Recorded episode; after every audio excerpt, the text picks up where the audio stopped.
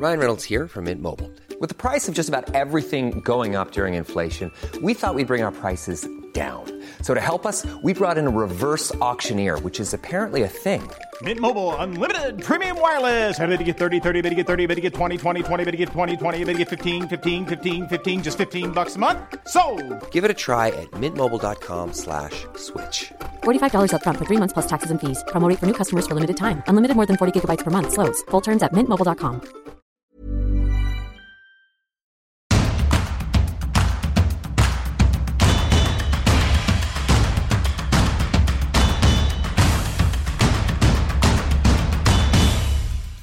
Salut à tous, je suis Maxime Dupuis et bienvenue dans Tour d'Europe. Cette semaine, j'ai l'immense honneur de prendre le témoin que m'ont tendu Arthur Merle et bien sûr Cyril Morin. Les deux profitent euh, d'un repos bien mérité, mais le ballon rond, lui, n'arrête pas de tourner. Et à trois semaines de la fin de la saison, on a vu des choses se décanter ce week-end. En France notamment, on sait que le PSG sera a priori champion, que Lens va certainement terminer deuxième du championnat. Ça signifie que l'OM a aussi 99% de chance de terminer à la troisième place de la Ligue 1. Alors faut-il voir le verre à moitié plein ou à moitié vide? L'OM a-t-il réussi sa saison? On en parlera avec Elton Mokolo. Manchester City a de son côté déjà réussi une partie de sa saison. Le club de Pep Guardiola est champion d'Angleterre depuis ce week-end. Un cinquième titre en six ans et une drôle de dynastie qui est actuellement en train de se construire dans le nord de l'Angleterre. Quelle place lui donne-t-on dans l'histoire du championnat? Une place à part, c'est ce qu'on verra avec Philippe Auclair. 10, ça suffit? À une journée de la fin, le Bayern Munich est en train de perdre le titre pour la première fois depuis 2012. Le possible couronnement de Dortmund est-il une bénédiction ou un problème pour la Bundesliga? David Lortolari décryptera tout ça avec nous. Enfin, on va malheureusement s'éloigner du rectangle vert en Espagne. Le dimanche a été marqué par une nouvelle affaire de racisme. Lors du match Valence-Real, Vinicius a été la cible d'insultes inacceptables et la réaction, une nouvelle fois de la Liga, ne semble pas à la hauteur de la gravité des faits. On en parle tout à l'heure avec Anna Caro. Allez, Tour d'Europe, c'est parti Salut Elton, bienvenue dans Tour d'Europe pour parler Ligue 1. Comment vas-tu? Bonjour Maxime, et bah écoute, je vais très bien. On sort euh, quand même d'une 36e journée qui a été riche en enseignements. Beaucoup de choses se sont décantées, euh, notamment la, bah, la, course au titre tout court, puisque le PSG va être champion, c'est plus euh, un secret pour personne. La deuxième place, a priori, elle est aussi quasiment gagnée pour Lens. Et évidemment, si Lens est deuxième, c'est que Marseille terminera troisième. Alors il y, y, a plusieurs manières, justement, ça va être le, le thème de sujet de voir les choses, c'est-à-dire que ça va être un deuxième podium en Ligue 1 pour l'OM depuis euh, la première fois depuis l'ère des champs. Donc déjà deux podiums de suite, c'est pas anodin, il faut surtout se rappeler de ça. Ça va être un podium qui possiblement va être allé chercher à 79 points, ce qui est un point de plus que l'équipe de Marseille qui avait été championne de France en 2009-2010. Et si, alors là je suis revenu un peu plus loin parce que j'aime bien l'histoire moi, la meilleure équipe de l'ère tapis avait été sacrée en ramenant la victoire à 3 points à 81 points. Donc c'est pour dire combien c'est exceptionnel. Et pourtant, Elton, on a du mal à jauger et à dire si le verre est finalement à moitié plein ou à moitié vide pour cet OM en cette saison 2022-2023. C'est vrai, Maxime, que c'est un débat qui est très clivant, euh, notamment en ce qui concerne les observateurs au moment de parler de la saison de l'Olympique de Marseille, parce que effectivement, il y a ce record de points possible avec ces 79 points. À côté de ça, il y a une troisième place. On a dans l'idée par rapport à la saison dernière qu'on parle de régression. Mais parler de régression, pour moi, ça me paraît être un raccourci parce que, encore une fois, il est question de quoi? Il est question d'un podium. Il faut aussi resituer le contexte parce qu'en début de saison, il n'était sûrement pas acquis que l'Olympique de Marseille ferait un podium. Je rappelle que genre Jorge Sampaoli avait quitté l'Olympique de Marseille.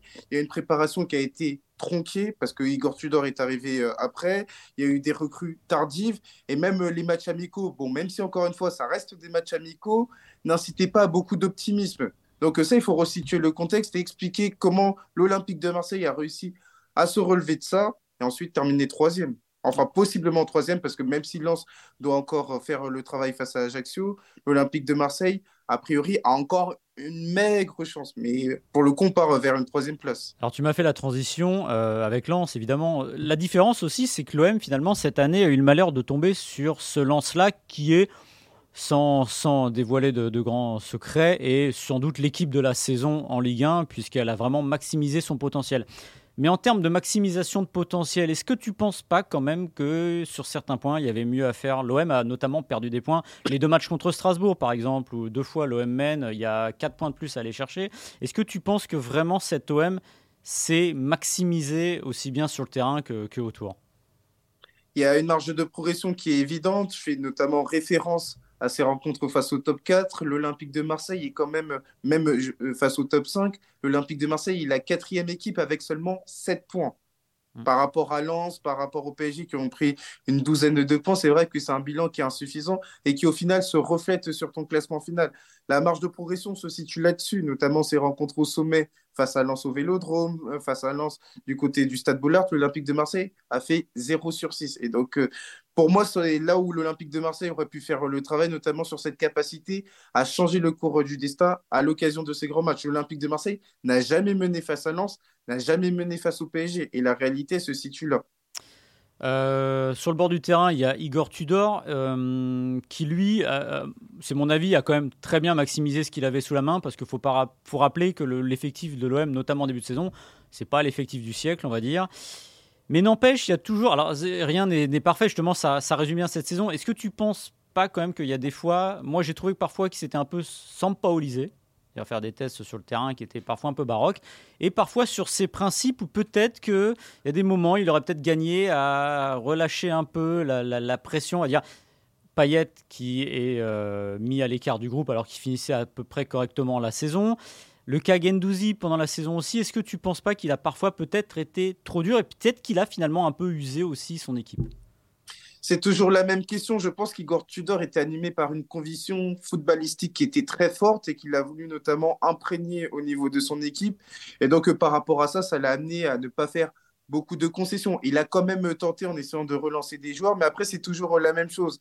Il y a un championnat, il y a un classement à aller chercher. Donc, par rapport à ça, c'est très difficile notamment de faire euh, des choix parce qu'on est dans du domaine du subjectif par rapport à ce qui se passe aux entraînements, par rapport à ce qui se passe notamment euh, lors des matchs. Et ça l'a amené justement à faire euh, des changements qui ont pu impacter l'équipe. J'ai référence notamment au Kagendouzi, au Kapayet, même Bemba était impliqué euh, sur euh, le sprint final. Donc euh, tout ça pour dire que Igor Tudor, de manière logique, de manière évidente, a tâtonné parce que l'Olympique de Marseille, notamment sur des courtes périodes, était justement amené à devoir se remettre en question pour aller chercher des points. Et donc, par rapport à ça, ça a amené Igor Tudor à faire des choix qui ont été payants à certains moments et pas d'autres d'autres moments.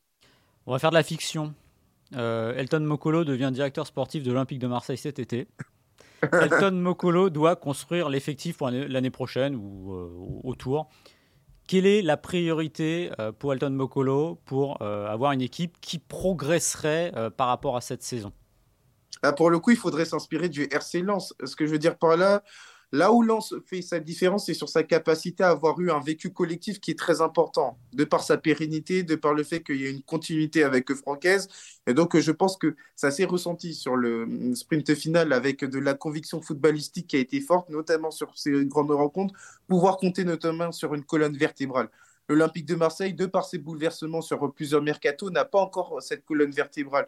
Et moi, je pense que dans un premier temps, il faudra avoir un mercato de consolidation, c'est-à-dire avoir une colonne vertébrale bien définie, et ensuite, à l'image de ce qu'a fait Lens euh, l'été dernier, pouvoir avoir un saut qualitatif, notamment euh, dans les deux surfaces. Lens a ramené euh, euh, notamment Openda. Tout ça a contribué à ce que Lens puisse être déterminant dans les deux surfaces. Et je pense que l'Olympique de Marseille a essayé de faire la même chose avec Vitinha. Bon, il faudra lui donner de la continuité la saison prochaine. Faudra voir notamment sur le cas Paolo Lopez, est-ce qu'il sera impacté, est-ce qu'il sera sur euh, le marché des transferts, s'il y a une offre, parce qu'aujourd'hui, du côté de l'Olympique de Marseille, tout est ouvert. On voit notamment les rumeurs sur des joueurs qui ont une valeur marchande qui est intéressante, auquel cas ça pourra avoir un impact sur le 11 de départ, parce qu'aujourd'hui, il n'est sûrement pas acquis de voir l'Olympique de Marseille avoir la même colonne vertébrale la saison prochaine. On sait très bien que Pablo Longoria n'en fait pas une valeur cardinale, mais quand même, pour avoir une continuité au niveau de la Ligue 1, ça reste quand même quelque chose de bien. Bon, c'est bon, tu es engagé. c'est l'entretien le plus rapide de l'histoire.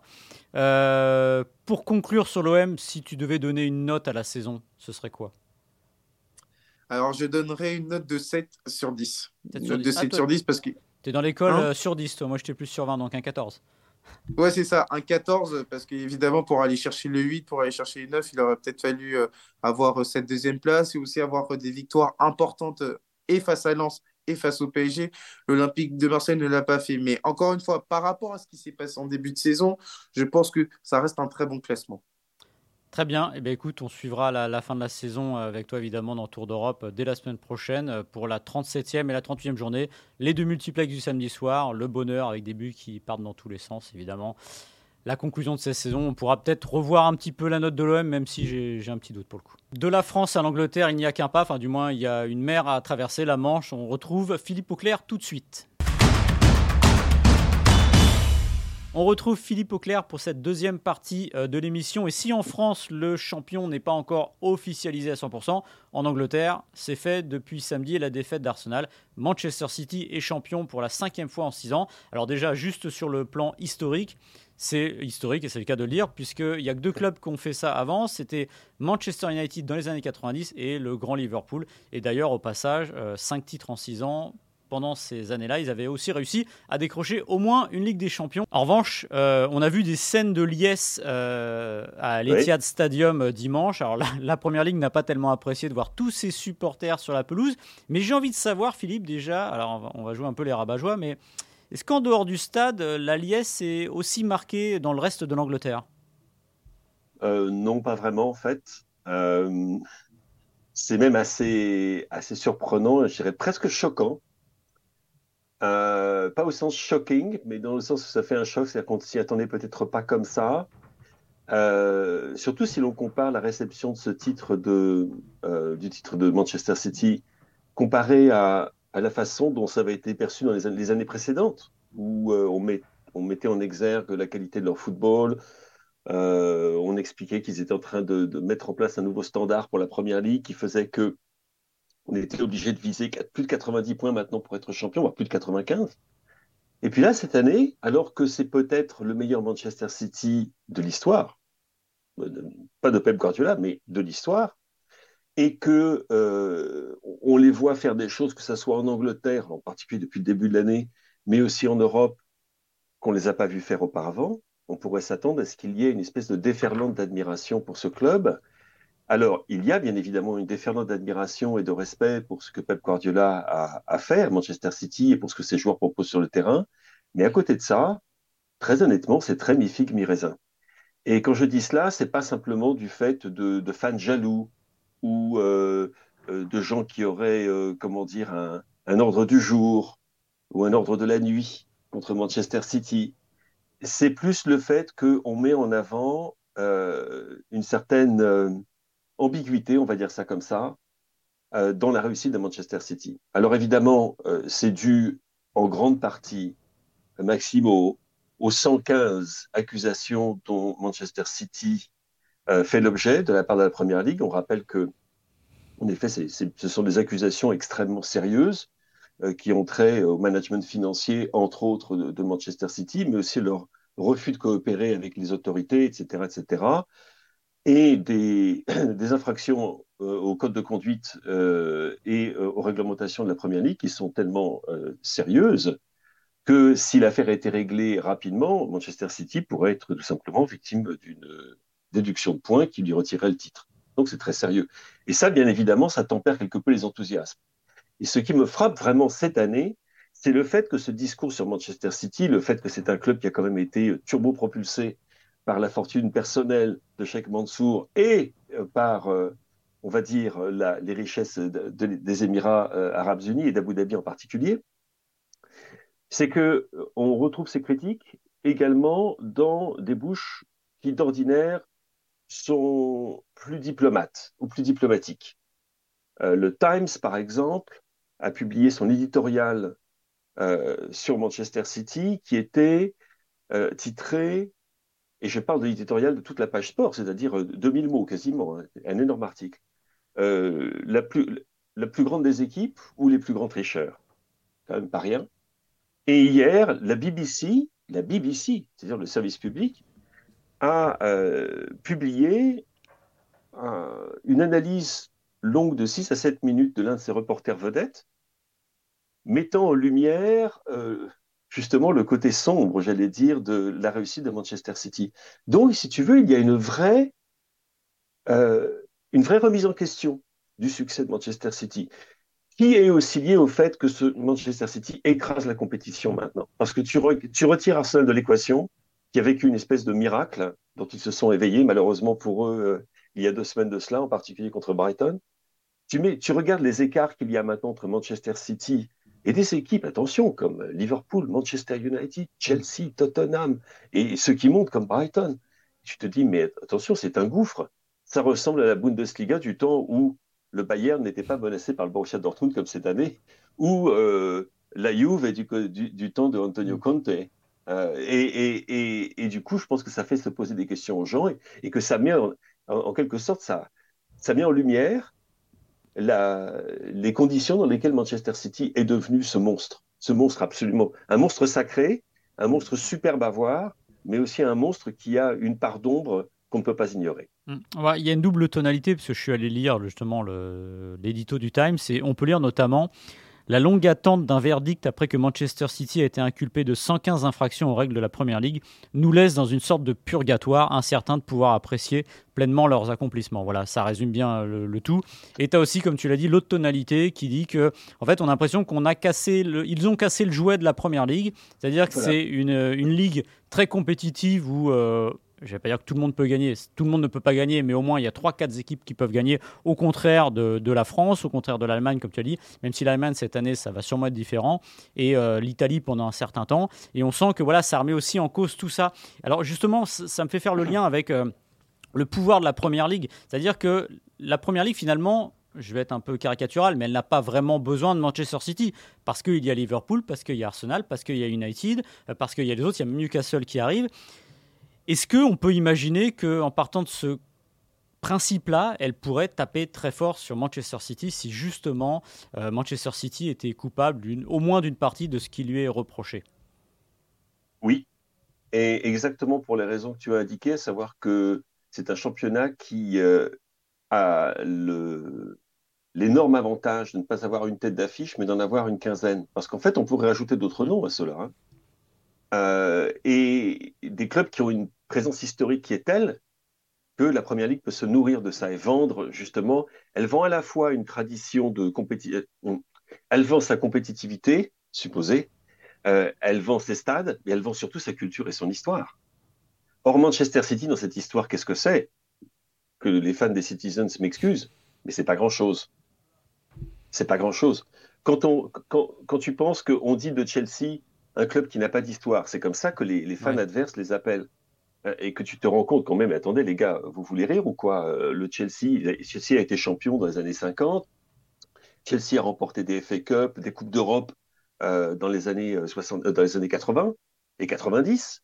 ce n'est pas rien. Eh ben non, ça n'a pas suffi. Et, Manchester City, c'est ça à la puissance, allez, deux ou trois, on va dire ça comme ça. Et, et du coup, la, la Première Ligue pourrait s'en passer, bien évidemment. Et la chose qu'il ne faut pas oublier, c'est que même si l'investigation est conduite de manière indépendante, et même si les sanctions qui seront prises, s'il y en a, sont des sanctions qui seront déterminées par une commission ad hoc, également, elle aussi indépendante, ne pas oublier que la Première Ligue, c'est une organisation, collective. C'est une société euh, par action, c'est une SARL qui a 21 actions. Une action, c'est la FA, les 20 autres, c'est les 20 clubs. Les décisions sont prises aux deux tiers, majorité des deux tiers. Si tu posais la question aujourd'hui aux 19 autres clubs de la Première Ligue, ça vous dérange que Manchester City se voit déduire 25 points, 30 points? Ben, Ils diraient tous, mais absolument pas, au contraire. Donc tu peux imaginer que c'est, ça va pas être simple. Ça va pas être simple pour eux. Et c'est l'une des raisons pour laquelle, euh, pour combattre justement la, Première Ligue, euh, Manchester City, bien qu'ils disent partout qu'ils ont des preuves irréfutables de leur innocence que personne n'a jamais vues, ils ont engagé euh, des dizaines d'avocats, euh, et non seulement ça, mais ils vont contester toutes, tous les chefs d'inculpation de la Première Ligue, afin de faire, euh, de repousser, en anglais on dit de, de mettre le ballon dans les herbes hautes, hein, afin de repousser l'échéance le plus loin possible, pour espérer, j'imagine que dans deux, trois ou quatre ans, lorsque le moment du verdict sera tombé, à la limite, les gens auront presque oublié, on sera passé à autre chose où la situation aura changé au niveau de la première ligue, ou Dieu sait quoi. Mais c'est de pouvoir repousser, repousser, repousser, repousser. J'ai une petite question quand même là-dessus. Euh, alors, c'est peut-être, je suis peut-être un peu dur, mais imaginons que City soit euh, reconnu coupable. mhm. même 20, 25 points, c'est pas énorme. Finalement, ça gâche une saison. Et encore, au vu de la vitesse à laquelle va City, ça me paraît presque peu. Oui, alors attention, quand je dis ça, ça serait la, sanction qui les, qui les serait infligée et qui, qui aurait un impact sur eux maintenant, à l'instant T.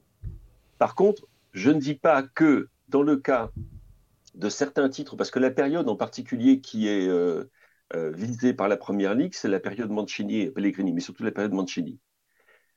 Euh, pourquoi pas imaginer qu'ils décident, tout compte fait, qu'on ajoute une astérisque au titre conquis par Roberto Mancini, en hmm. disant titre perdu sur tapis vert à cause d'eux, c'est tout à fait possible. De la même façon que si jamais tu regardes le palmarès de Lance Armstrong. C'est ce que j'allais dire. voilà. Et euh, tu as beaucoup d'astérisques. Hmm. Ou tu regardes le palmarès de la Juve, hmm. tu as des astérisques.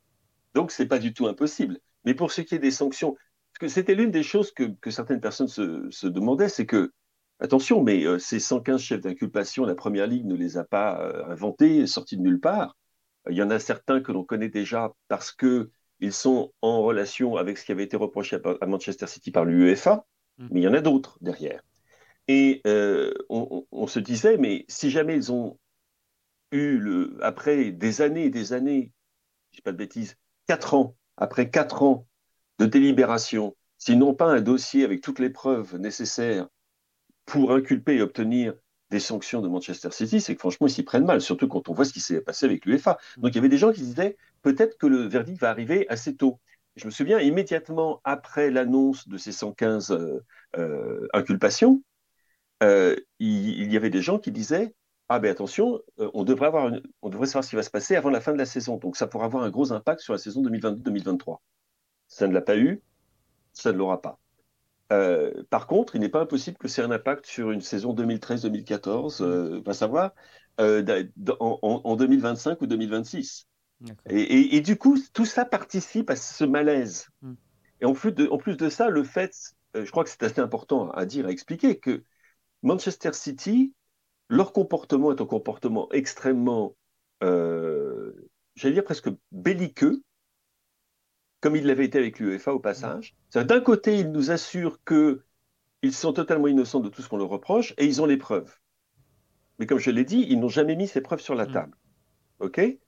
Et de l'autre, euh, quand on pose les questions au club, c'est une zone dans laquelle on ne peut pas s'aventurer, ce qui, de la part de quelqu'un qui dit être innocent, est quand même un petit peu, on pourrait imaginer qu'ils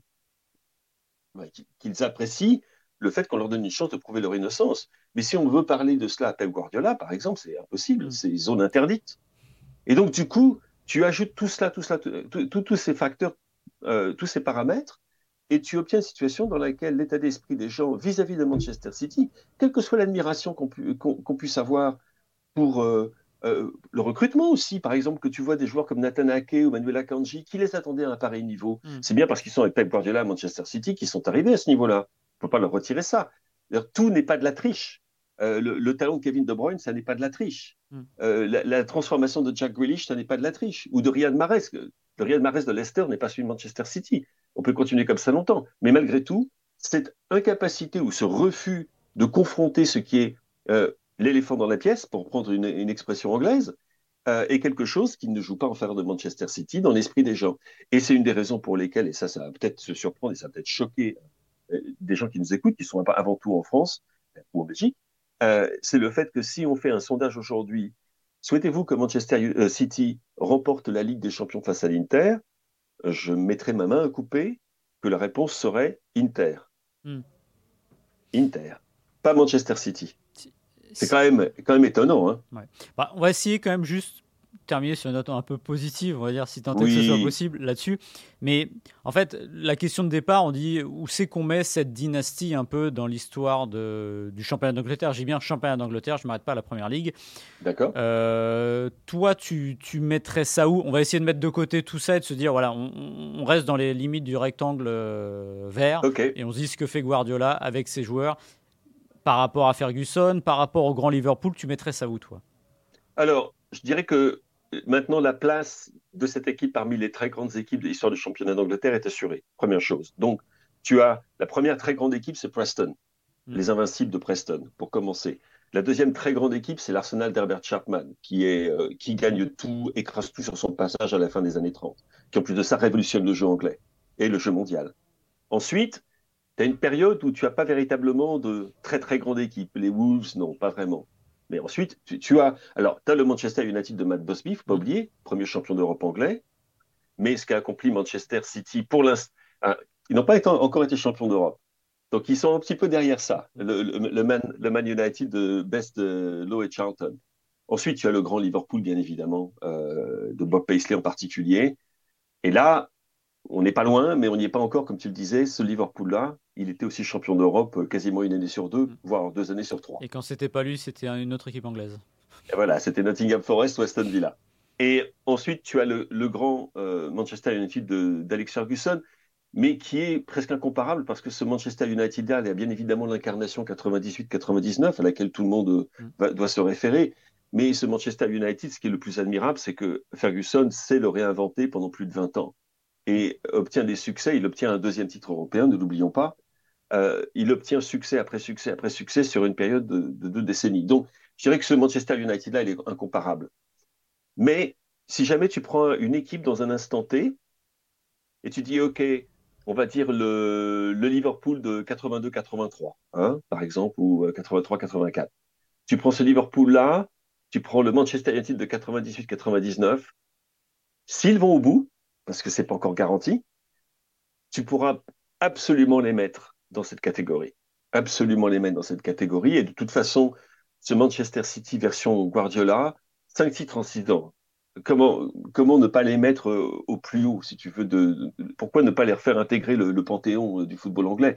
C'est une des raisons d'ailleurs pour lesquelles, si jamais tu aimes le foot et, tu aimes une certaine justice dans, le foot, il y a une chose que tu espères, c'est que Manchester City soit innocent. De la même façon, mais je me pose la question, est-ce que c'est la même façon qu'on espérait que Lance Armstrong ne se dope pas? Et euh, parce qu'on préférerait, très honnêtement, que ce succès ait été acquis à la régulière, complètement à la régulière. Sur le terrain, il l'a été. Ils n'ont pas truqué de match, ils n'ont pas acheté d'arbitre, euh, ils, n'ont pas euh, intimidé les adversaires, etc. Non, rien de tout ça. Sur le terrain, il n'y a rien à dire. C'est malheureusement la frontière, la ligne de touche entre le terrain et ce qui est en dehors du terrain dans le football du 21e siècle, c'est comme si elle n'existait pas. C'est-à-dire que tu as une, euh, une solution de continuité, ou plutôt tu n'as pas, pas de solution de continuité. C'est un tout. Et, dans le cas de Manchester City, je crois que c'est une équipe dans laquelle la ligne de touche est justement tellement diffuse que ce qui est en dehors compte euh, par rapport à ce qui est par-dessus. Mais, mais excuse, là, on, pourrait, on pourrait parler pendant des heures, mm. Mais au niveau de l'équipe, ça fait aucun doute, cette équipe est extraordinaire. Elle est extraordinaire. Tu vois la démonstration face au Real Madrid, mais tu vois cette démonstration face au Real Madrid, elle est totalement dans la lignée en des performances en championnat d'Angleterre depuis des mois. Hein. C'est hallucinant à voir. Euh, et, Bon, alors certes, ils ont un effectif hyper riche, mais c'est également la façon dont des joueurs dont tu ne t'attendrais pas nécessairement à ce qu'ils puissent euh, s'impliquer dans le fonctionnement de l'équipe euh, aussitôt qu'ils l'intègrent, euh, qui, qui, montre à quel point tu as un ensemble qui, qui est tellement plus que la somme de ses parties. Tu vois la façon dont Julian Alvarez a explosé cette saison, explose. Alors on savait que c'était un super joueur. Est-ce qu'on s'attendait à le voir à ce niveau-là aussi rapidement? Non. Très honnêtement, non. Et on pourrait dire ça de, beaucoup d'autres. Le Rodri de Manchester City, il est quand même meilleur que celui de l'Atlético de Madrid, non? Il me semble. Euh, le Ilkay Gundogan qu'on voit, mm. on l'a vu ailleurs où? Nulle part. Et ça, c'est ça, c'est le ça, c'est le génie de Guardiola. qu'on est obligé de reconnaître. Et je tiens à dire que la couleur de ma chemise n'a rien à voir avec euh, le. Non, toi, tu célèbres Coventry. Tu célèbres Coventry City. Voilà, exactement. Alors, un dernier mot, tu voulais nous parler d'une image qui t'a marqué euh, ce week-end très rapidement. Euh, Bobby Firmino, ce but à Liverpool alors qu'il va partir. Ouais, Bobby Firmino accueilli avec une, une d'honneur formée par tous ses coéquipiers et son staff, entrant sur la pelouse du COP, du, entrant sur la pelouse d'Anfield, excusez-moi, euh, et faisant la chose la plus firminesque qu'il pouvait faire.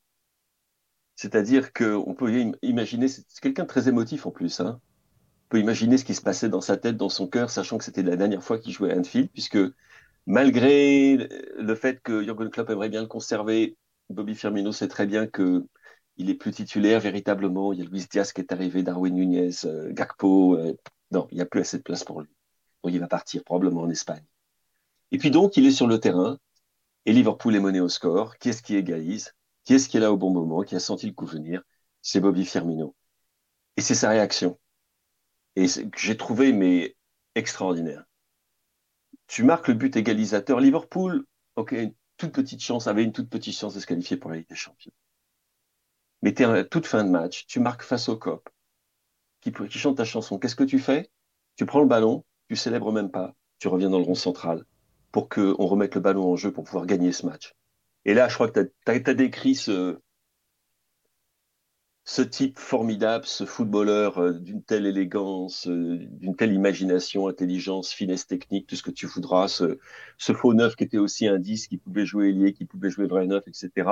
Mais c'est surtout ce joueur d'équipe, c'est quelqu'un qui a placé l'équipe au, au, cœur de son approche de football.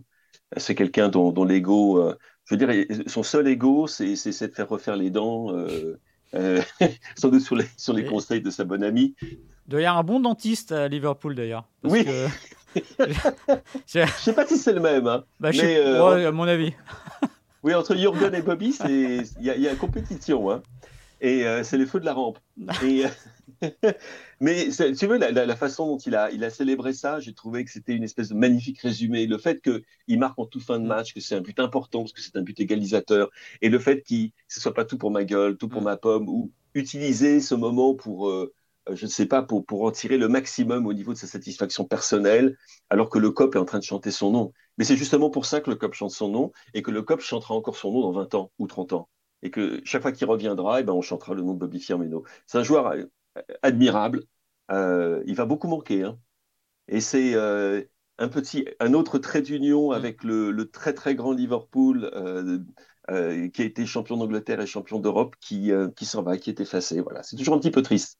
C'est une très très belle équipe qui est en train de peut-être de se transformer, sait-on jamais. Eh bien, merci Philippe pour ce tour euh, d'Angleterre euh, très complet. Et j'ajouterais que c'est à ça qu'on connaît les grands clubs comme Liverpool, c'est-à-dire des clubs qui savent, euh, traiter leur légende et des clubs qui ont de la mémoire.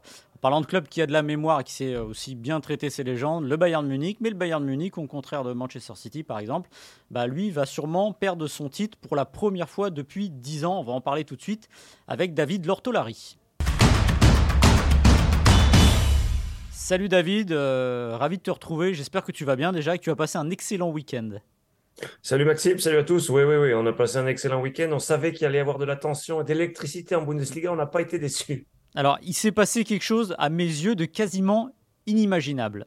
C'est-à-dire que le Bayern, dont on imaginait qu'il redeviendrait clinique au moment opportun, bah, s'est pris dans les, pieds dans le tapis. On imaginait aussi, on voyait bien Dortmund, euh, comme on dit, euh, choqué au moment opportun. Et puis non, Dortmund l'a fait. Et le Borussia est à 90 minutes du titre de champion d'Allemagne.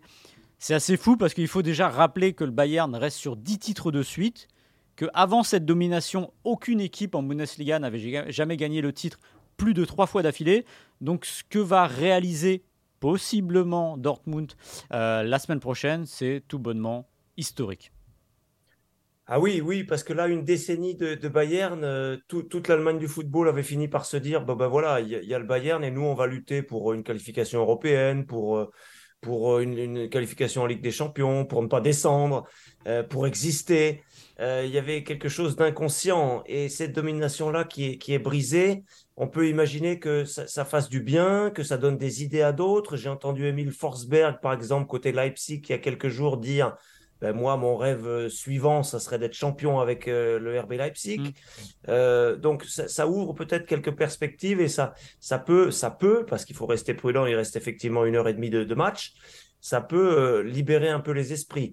et puis, par définition, Maxime, sur 34 journées, le champion sera légitime quoi qu'on en dise. Même si Dortmund a subi beaucoup de défaites, même si Dortmund a eu énormément de hauts et de bas cette saison, n'a pas trouvé de constance, sauf peut-être au moment où ça compte vraiment, c'est-à-dire maintenant.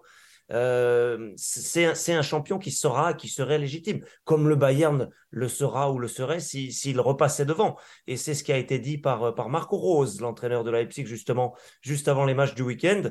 On lui a posé la question est-ce que ça va faire du bien si un Bayern est dépassé par un autre club. Il a longuement réfléchi, il a dit, de toute façon, un champion après 34 journées a forcément de la légitimité. Je suis assez d'accord avec ce point, mais oui, après une décennie de Bayern, ça pourrait faire du bien d'avoir un autre champion et surtout ça réjouit les supporters aussi. 2012, le dernier titre, et c'était justement encore Dortmund. Hum. Euh, alors c'est peut-être un peu tôt, mais euh, si on regarde les affiches de la dernière journée, Dortmund-Mayence et euh, Cologne-Bayern. Est-ce que tu imagines une seule seconde Dortmund, j'allais dire, lâcher le morceau aussi près de la ligne d'arrivée? La configuration est très bonne pour Dortmund parce que Dortmund à la maison, c'est très très fort. Ça sera justement à la maison contre une équipe qui n'a plus grand-chose à jouer, voire plus rien du tout. Alors il y a toujours quelques centaines de, milliers d'euros peut-être à gagner en fonction de la place en fin de saison, mais ce sont des enjeux mineurs pour les joueurs. Dortmund à domicile, je, le disais, et puis le Bayern va se déplacer, se déplacer chez un concurrent qui est toujours féroce. À Cologne, euh, avec un entraîneur Baumgart qui motive ses joueurs comme personne, ce sera une difficulté. Et on n'a pas l'impression que mentalement, que psychologiquement, les joueurs du Bayern euh, soient capables de, remettre le bon coup de collier au, bon moment.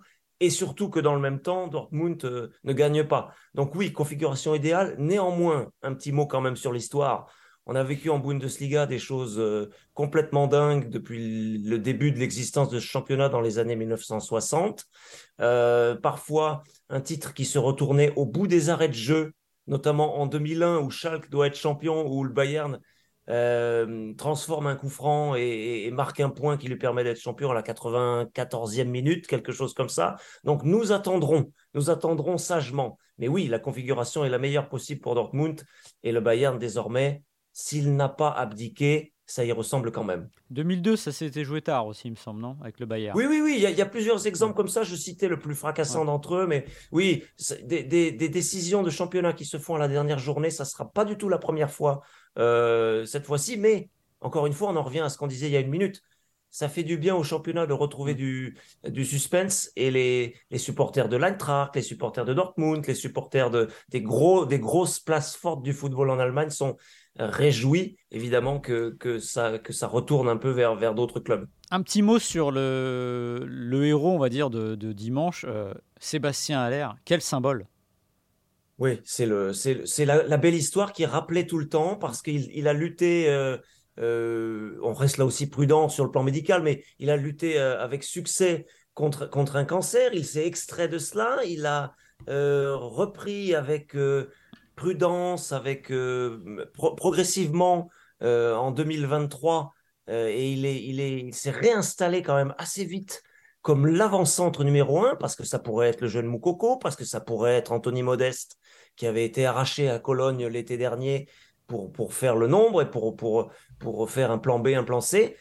Allaire est redevenu titulaire et on a vu là le, but qu'il marque pour le 1-0, c'est un pur but d'avant-centre qui est exactement le type de but euh, dont vous avez besoin quand, vous, quand ça compte. quoi. C'est-à-dire le but de l'avant-centre qui, qui, donne le petit coup de rein nécessaire, qui fait la différence alors qu'elle n'est pas faite qui ouvre le score et qui, qui libère ses coéquipiers. Sébastien Allaire, très belle histoire individuelle, très belle histoire collective aussi, parce qu'encore une fois, il a libéré Dortmund sur un match qui comptait vraiment. Alors, on a l'habitude que le, Bayern soit un train qui arrive à l'heure. Il peut faire un peu de fracas, mais généralement, il arrive à mm. l'heure en gare. A priori, cette année, ça risque d'être râpé j'ai envie de te poser une question, alors vaste, mais en même temps qui, se pose. Mais qu'est-ce qui s'est passé pour que le Bayern, surtout que c'est une course d'escargot un peu cette année en Bundesliga, on a l'impression que ça n'avançait pas très vite, même sur leur classement des meilleurs buteurs aussi. J'ai découvert que le meilleur mhm. buteur était à 16 réalisations, ce qui m'a étonné euh, au plus haut point, habitué à, l'ère Lewandowski et compagnie. Euh, qu'est-ce qui s'est passé pour que le Bayern, euh, alors évidemment j'ai une petite idée, mais j'ai envie de t'entendre le dire. Oui, mais les, responsabilités, en fait, quand on prend un peu de recul, sont largement partagées. Euh, on s'est aperçu, je veux reprendre le fil dans l'ordre, très simplement, chronologiquement. Vous vous souvenez peut-être d'une déclaration fracassante de Joshua Kimmich après le mondial qui dit Moi, je suis très marqué, je suis très affecté par cet échec euh, de l'équipe nationale allemande au Qatar et je crains que ça ne me plombe pour un moment. Et on s'aperçoit maintenant que peut-être c'est l'une des explications que les Bavarois, les Gnabry, les Sané, les Moussiala, euh, les Neuer, même s'il est absent depuis plusieurs mois désormais, euh, les Müller et, donc Kimmich sont marqués peut-être beaucoup plus qu'ils n'auraient euh, imaginé par, par le mondial. d'autres équipes sont concernées. Mais le Bayern était concerné au premier chef. C'est peut-être une explication. Il y a eu des erreurs qui ont été euh, reconnues aussi sur les choix de la direction. Oliver Kahn, Hassan Salihamidzic, euh, on fait venir euh, le jeune Nagelsmann, le jeune talentueux entraîneur Nagelsmann, peut-être trop tôt dans sa carrière. Mm. L'ont mis de côté peut-être trop tard dans la saison. On fait des, choix qui se sont avérés euh, défaillants, qui se sont avérés des échecs. Sadio Mané n'est pas du tout intégré, le Sénégalais, alors qu'on l'annonçait en début de saison comme la recrue phare du championnat. Ça n'a pas fonctionné. Donc sportivement, individuellement, dans les choix de la direction aussi, dans le changement de, de mentalité en cours au Bayern aussi, avec le, la fin de l'ère qui a duré plusieurs décennies. Enes, Rummenigge, on change un petit peu de système. Les joueurs sont peut-être un peu, ont plus les mêmes réflexes qu'avant. On allait voir Rummenigge, on allait voir Enes dans, dans leur bureau. C'est différent aujourd'hui, même si on s'en défend. Donc il y a beaucoup de changements sur le terrain, sur le banc, dans la direction sportive, dans la direction générale du club. Et on a l'impression que le, le, le Bayern est un peu paniqué, un peu perdu en ce moment et qu'il va y avoir des choix importants à faire cet été pour retrouver, Maxime, la continuité qui a été celle des dix dernières années. Alors, après le, match face à Leipzig samedi, Thomas Tuchel a eu ses mots d'impuissance. Je peux expliquer ce qui nous a manqué, je ne peux pas dire pourquoi. Notre jeu devient tellement défectueux qu'on ne sait pas par où commencer. Alors, ça, c'est un sacré euh, aveu de faiblesse. Et alors, tu m'as parlé de tout le monde, mais tu m'as pas, pas parlé de Thomas Tuchel. Alors j'ai deux questions autour, autour de Tuchel. Est-ce qu'on est sûr et certain de le revoir la saison prochaine? C'est un projet à long terme sans doute. Et la deuxième question, c'est est-ce que, vu l'échec qui est quand même... Alors, c'est pas encore un échec, il faut dire, parce que le, Bayern n'a pas encore perdu le titre, mais quand même, ça sera pas une saison réussie. Est-ce que mhm. cette fois, bah, peut-être que le Bayern va un peu ouvrir un peu plus les cordons de la bourse sur le marché des transferts? Alors ça y est, euh, évidemment, on commence à discuter euh, rôle parce que sur les quelques matchs qu'il a, qu'il a dirigés, il a un bilan beaucoup moins bon que sur euh, une trentaine de matchs de, de, de Nagelsmann, toutes compétitions confondues. Euh, donc forcément, dans un club de pointe, on va remettre en question l'entraîneur, cet entraîneur, son bilan. Tourelle n'a pas réussi quoi que ce soit depuis son arrivée. Hein, il a remis un, système classique, un 4-2-3-1. Il a essayé de retrouver quelques, quelques vieux fondamentaux. Ça n'a pour l'instant absolument rien donné. Donc oui, il est remis en question, pas plus tard qu'hier mmh. euh, chez, les, chez les confrères allemands avec euh, Didier Hamann, l'ancien joueur du Bayern et de Liverpool, qui a dit il va falloir qu'on remette Tourelle en question comme on remettrait n'importe qui d'autre en question. Donc oui, ça va inévitablement venir. Néanmoins, oui, on est sûr qu'on va continuer avec Tourelle parce que les dirigeants bavarois sont convaincus que c'est le bon pour au moins du moyen terme, qu'il va démarrer la saison avec ses convictions, avec peut-être une partie de ses recrues aussi. On est, on est sûr aussi, et il faut qu'on en dise rapidement un mot, qu'en fin de mois, en, fin mai, le 30 mai, lors de l'Assemblée générale, il va y avoir une énorme remise en question. Je me suis laissé dire que d'ailleurs, il pourrait même peut-être quitter ses fonctions du, président euh, Oliver Kahn. Ça, ça va faire forcément du bruit, ça va avoir forcément des conséquences. Kahn est réaliste et il a compris que pour l'instant, il n'avait pas réussi à imprégner ce club de sa patte et ce jeune président pourrait euh, quitter ses fonctions. Ça voudrait dire que Herbert Heiner, l'autre président, l'ancien chef d'Adidas, pourrait prendre des fonctions plus élargies. On n'en est pas encore tout à fait là. Tourelle va continuer, il est évidemment discuté, il est évidemment mis en question, mais il va démarrer la nouvelle saison. Et forcément, le Bayern va être écartelé entre de la continuité, faire confiance à son directeur sportif, faire confiance aux joueurs qui ont eu du mal cette saison, ou bien de la nouveauté, ouvrir les cordons de la bourse, effectivement, faire venir un numéro 9 qui va forcément coûter cher, que ce soit Vlaovic, que ce soit Osimhen, que ce soit un joueur venu d'Angleterre, ça va forcément coûter cher. Le Bayern va euh, devoir s'activer très vite. Ils le savent, ils l'ont dit hier encore ce dimanche. Il va falloir s'activer très vite pour trouver un joueur compétitif. Et puis derrière, il y a d'autres nécessités aussi, Maxime. Un numéro 6 de métier pour épauler Joshua Kimmich. Ce sont les deux priorités, cet avant-centre, un numéro 6. Et puis on va aussi, je, je terminerai par là, espérer, parce qu'au Bayern, c'est vraiment, on croise les doigts pour ça, que Manuel Neuer revienne à son meilleur niveau sportif, à un niveau au moins non discutable pour que on retrouve au moins un ou deux tauliers aux côtés de, Thomas Müller, qui a bien l'air quand même un peu seul en ce moment au milieu de cette jeune équipe euh, qui, est franchement perdue sur le terrain. Merci David, on suivra ça de très près. On suivra déjà, parce qu'il faut le dire, hein, le Bayern n'a pas encore perdu le titre. C'est juste que déjà, c'est presque un événement finalement, et ça dit un peu euh, du football, euh, du football, j'allais dire moderne et d'aujourd'hui, que le Bayern soit deuxième avant la dernière journée. C'est déjà un événement en soi, donc on suivra ça euh, de très près et on en reparlera, j'imagine. Alors ce sera pas moi lundi prochain, mais on en reparlera, j'imagine, lundi prochain dans le prochain épisode de Tour d'Europe. Merci David. On va maintenant passer à l'Espagne. Salut Anna. Salut. Ravi d'échanger avec toi. Enfin, ravi d'échanger, oui, sur le principe. On aurait aimé parler de football, mais malheureusement, euh, ça va pas vraiment être le cas. Euh, on va vous révéler un petit secret de fabrication. Le dimanche, on discute des sujets que l'on va euh, développer le lundi. Et jusqu'à 17-18 heures, on n'était pas très sûr de quoi on allait parler.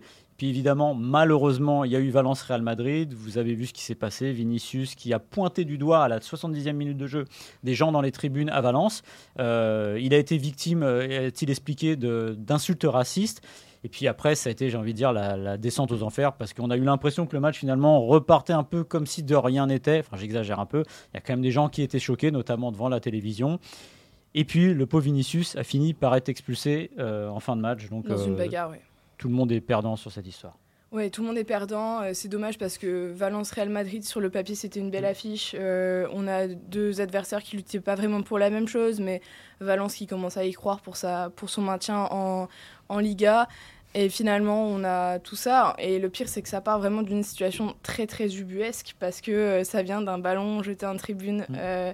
par des supporters que, que Mert, défenseur de Valence, va lui-même renvoyer sur Vinicius il va faire interrompre le match. Et en fait, c'est à partir de ce moment-là où vraiment euh, bah, l'arbitre ne tient plus sa rencontre et le stade derrière, euh, on va dire cool aussi, puisqu'on a euh, donc ces deux supporters qui crient singe, singe et mime apparemment un singe mm. à, à, Vinicius. ce qui est clair, c'est que tous les, enfin en tout cas tous les joueurs qui étaient présents à ce moment-là. Donc on avait capitaine de, de Valence, José Gaia, euh, donc Vinicius évidemment, mais on avait aussi Eder Militao, on avait Lucas Vasquez. Euh, ils l'ont tous identifié, ce, mm. supporter-là. Et euh, il a été identifié derrière, après, par les, autorités, par Valence. pourquoi, pourquoi il est resté en tribune alors que tout le monde a vu qui il était, alors que des deux côtés, on savait qui il était? derrière, on a euh, Vinicius qui euh, est pris euh, de côté sur le bord du terrain par Ancelotti, qui lui demande s'il veut continuer. Vinicius qui dit qu'il ne veut pas continuer parce que hier, c'était quand même la dixième fois, en tout cas officiellement, que Vinicius était victime de racisme sur un terrain cette saison. c'était la hier, la Liga a rempli sa dixième plainte pour racisme contre, contre Vinicius. Et on n'a toujours pas de sanction. C'est-à-dire que même les vidéos où on voit un supporter de l'Atleti euh, devant le Wanda Metropolitano euh, brandir une poupée en forme de singe euh, ou sur lequel il avait mis le visage de Vinicius, on a des dizaines de vidéos de ce supporter-là. ce supporter n'est toujours pas condamné aujourd'hui, alors qu'il est identifiable. c'est en fait c'est l'histoire de toute une saison où rien n'a été fait pour condamner euh, les euh, personnes qui, sont, racistes vis-à-vis de Vinicius. 10 plaintes, aujourd'hui aucune poursuite. Et on en arrive là, un 21 mm. mai, à avoir encore le même problème, mais un problème qui évidemment s'aggrave parce que quand on fait rien, au bout d'un moment, les choses empirent. Mm. Et, euh, et c'est très très grave ce qui s'est passé hier en, en, Liga et pour l'image du, championnat, mais surtout pour Vinicius, parce qu'on l'a vu, euh, il a été très costaud hein, cette saison, malgré toutes les insultes dont il a été victime, mais il a quitté le terrain en pleurs, parce que bah, pour un homme de 23 ans, c'est beaucoup trop lourd à supporter tout ça, d'être victime de racisme à, quasi chaque déplacement du Real Madrid. Moi, je pense que c'est la solution, c'est qu'il y a un moment, il faut sortir du terrain. C'est-à-dire que, comme tu dis, euh, si euh, Ancelotti remplace Vinicius, il devient quasiment le coupable et non la victime. Exactement. En revanche, un jour, il faudra. Et surtout, je trouve qu'un club de la stature du Real Madrid pourrait le faire. Imaginez l'impact que ça aurait. On a vu ça en NBA euh, dans la bulle que Milwaukee avait refusé de jouer un match. Et bah, vous dites stop. Et de toute façon, la Liga serait coincée. Il ne va pas pénaliser le Real Madrid. Ils ne sont pas capables de, pénaliser les racistes. Donc je ne vois pas pourquoi ils pénaliseraient le Real Madrid. Donc à un moment, il faudra faire ça. Mais ce qui, ce qui est terrible, c'est, tu l'as dit, alors la Liga donne toujours l'impression de mettre ses problèmes sous le tapis. Et à un moment, bah, ça part d'en haut. C'est-à-dire que l'exemple doit être donné d'en haut. Et hier, il y a eu un échange assez lunaire sur Twitter et sur les réseaux sociaux, puisque Vinicius expliquait que, je le cite, ce n'était pas la première fois, ni la deuxième, ni la troisième, le racisme est normal en Liga, je suis vraiment triste, etc. Et derrière, Javier Tebas, qui est venu euh, limite lui faire la leçon, c'est-à-dire qu'il n'y a pas un moment où le patron de la Liga dit euh, Nous sommes désolés, même on s'excuse au nom de la Liga, je ne sais pas. Il allume le joueur, mais qu'est-ce que ça dit de la Liga être Javier Tebas? Alors, euh, ce qu'il faut savoir, et c'est ce que dit Tebas dans son, dans son tweet, c'est que la Liga n'a pas le pouvoir, entre guillemets, de sanctionner mm. les comportements racistes. C'est une délégation de la fédération qui va gérer ça et qui va transmettre derrière à la justice, au comité anti-violence, euh, racisme, etc. Euh, donc, effectivement, quand Vinicius s'en prend à la Liga, on va dire qu'il se trompe de cible, entre guillemets. Sauf qu'on rappelle toujours que Vinicius a 23 ans mm. et que lui, ce qu'il vit euh, sur les terrains, euh, ce racisme, il le vit que en Liga. Mm. Parce qu'en quand il se déplace euh, en Ligue des Champions, quand il se déplace avec le Brésil, il est jamais victime de ça. Donc c'est normal qu'il fasse le parallèle avec la Liga. Et c'est normal qu'il interpelle le patron de, la Liga. Ce qui n'est pas normal, en revanche, c'est qu'effectivement, un dirigeant de plus de 60 ans arrive à s'en prendre à un jeune de 23 ans et lui dire, entre guillemets, on a déjà évoqué ça, on a prévu des réunions pour mm. t'expliquer pourquoi ça va pas, et t'es pas venu. Euh, mais sauf que, sauf que le, sauf que le rôle de Javier Tebas, c'est pas forcément de défendre corps et âme sa Liga, mm. parce que sa Liga, on l'a vu tout au long de la saison, elle a des problèmes de racisme. Et, quand Vinicius le dit, il a raison. Euh, pour l'instant, on a des, supporters qui euh, se permettent d'être racistes librement sans craindre la moindre chose. Et c'est mm. pour ça d'ailleurs que ça continue. Alors pourquoi, pourquoi et Vinicius d'ailleurs lui a répondu immédiatement en lui disant dans le message, à aucun moment il y a des excuses, à aucun moment il y a une condamnation du racisme. Et euh, derrière, tu t'en prends à la victime c'est pas c'est se tromper de cible et c'est vraiment le message le, communiqué de, de hier il est lunaire sachant qu'en plus il va lui-même contre euh, le communiqué de sa propre institution, la Liga, qui a immédiatement, elle aussi, communiqué après l'événement et qui a apporté ses excuses envers euh, Vinicius, mais qui a quand même rappelé en disant euh, Nous, on a fait notre travail de notre côté depuis le début de la saison. Euh, voilà, on a, on a dénoncé tant de plaintes. Et d'ailleurs, elle fait la liste de tous les matchs pour lesquels elle a porté une plainte pour racisme. Et la liste, elle se suffit à elle-même finalement. Mm. Quand il y a 10 matchs où c'est, où c'est le cas, c'est qu'il y a un problème. Alors qu'est-ce qu'ont donné les plaintes? Il y a eu des interdictions stade, des choses comme ça pour les, les coupables? Alors pour l'instant, on sait qu'à Mallorca, euh, du coup, qui est un club euh, qui travaille assez bien, on va dire, mm. sur ce, sur ce côté-là, a déjà sanctionné euh, deux, deux supporters qui ont été interdits de stade. Il y en a un, je crois, à 30 ans et l'autre à 10 ans. donc voilà. Euh, Valladolid, euh, ben, c'est pareil. Là, on avait vu quasiment tout un stade euh, chanter singe, singe à Vinicius. Et il n'y a eu aucun, pour l'instant, il n'y a, eu, y a eu aucune, poursuite. et en fait, c'est surtout ça, la majorité, dans la majorité des cas. C'est-à-dire qu'il y a beaucoup de clubs qui ne font pas le boulot, qui ne, qui ne nettoient pas leur tribune, on va dire, de tous ces racistes. Euh, moi, j'en discutais hier euh, avec une journaliste qui travaille sur place. Euh, elle disait qu'en fait, le, problème aussi dans, cette, dans cette société espagnole, c'est que on va tenter plus ou moins de justifier en fait le racisme dont est, victime Vinicius Junior en disant bah voilà, lui, il provoque pendant tous les matchs. il va parfois, oui, chambrer, chambrer les supporters locaux. donc, pas il l'a bien cherché, mais entre guillemets, hmm. euh, ça s'explique.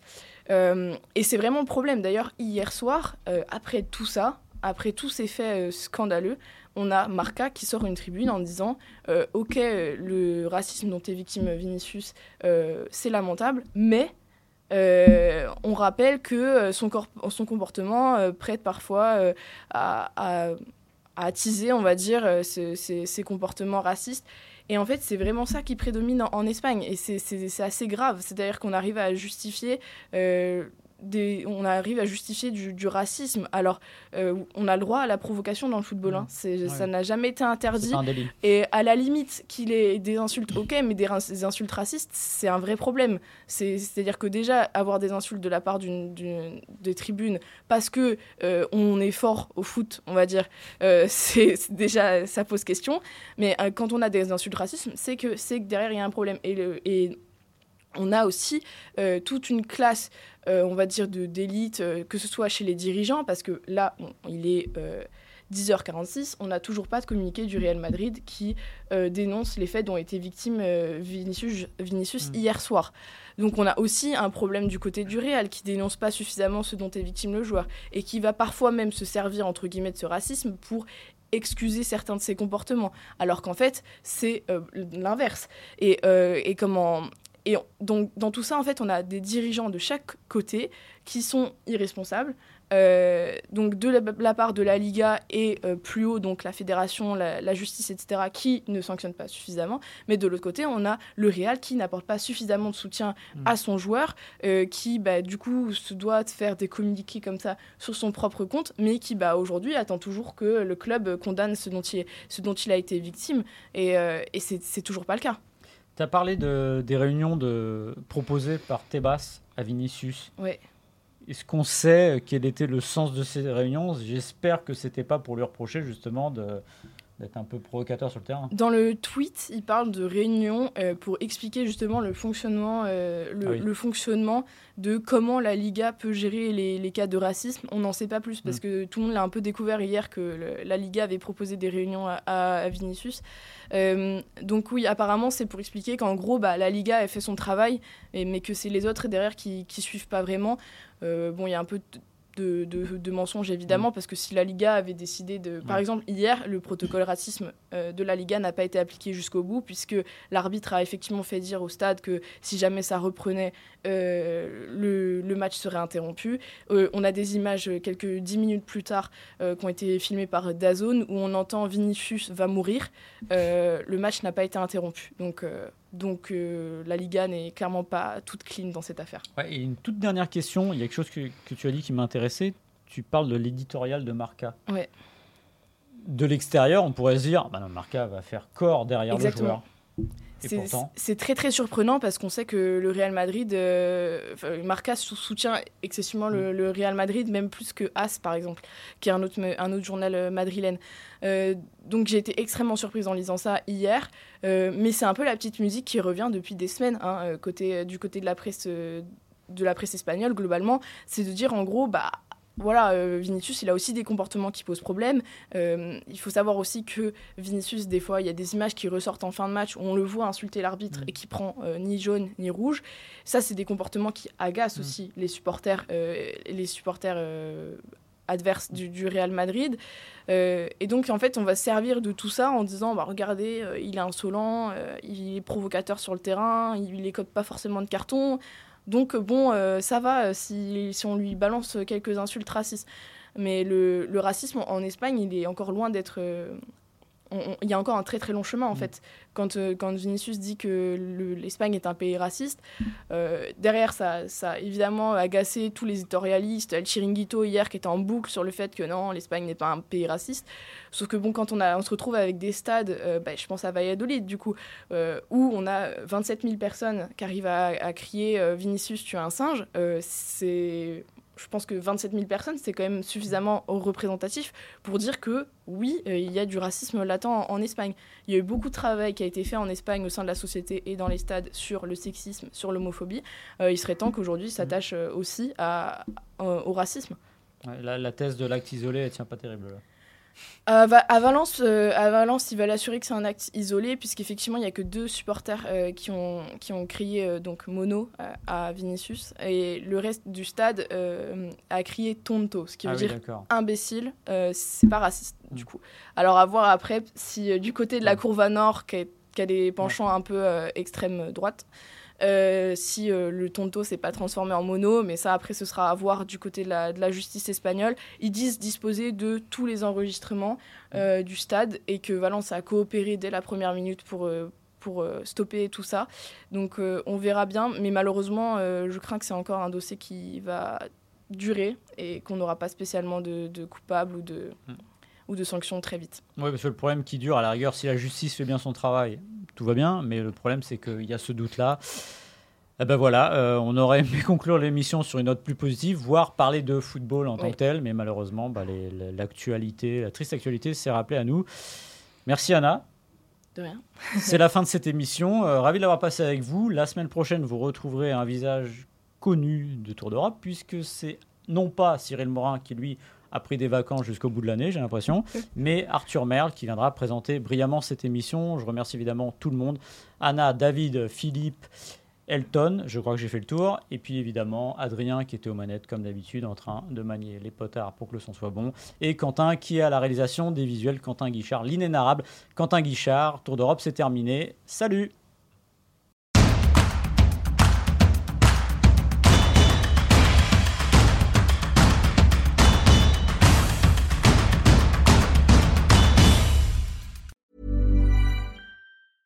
Mom deserves the best, and there's no better place to shop for Mother's Day than Whole Foods Market. They're your destination for unbeatable savings, from premium gifts to show-stopping flowers and irresistible desserts. Start by saving 33% with Prime on all body care and candles. Then get a 15-stem bunch of tulips for just $9.99 each with Prime. Round out Mom's menu with festive rosé, irresistible berry chantilly cake, and more special treats. Come celebrate Mother's Day at Whole Foods Market.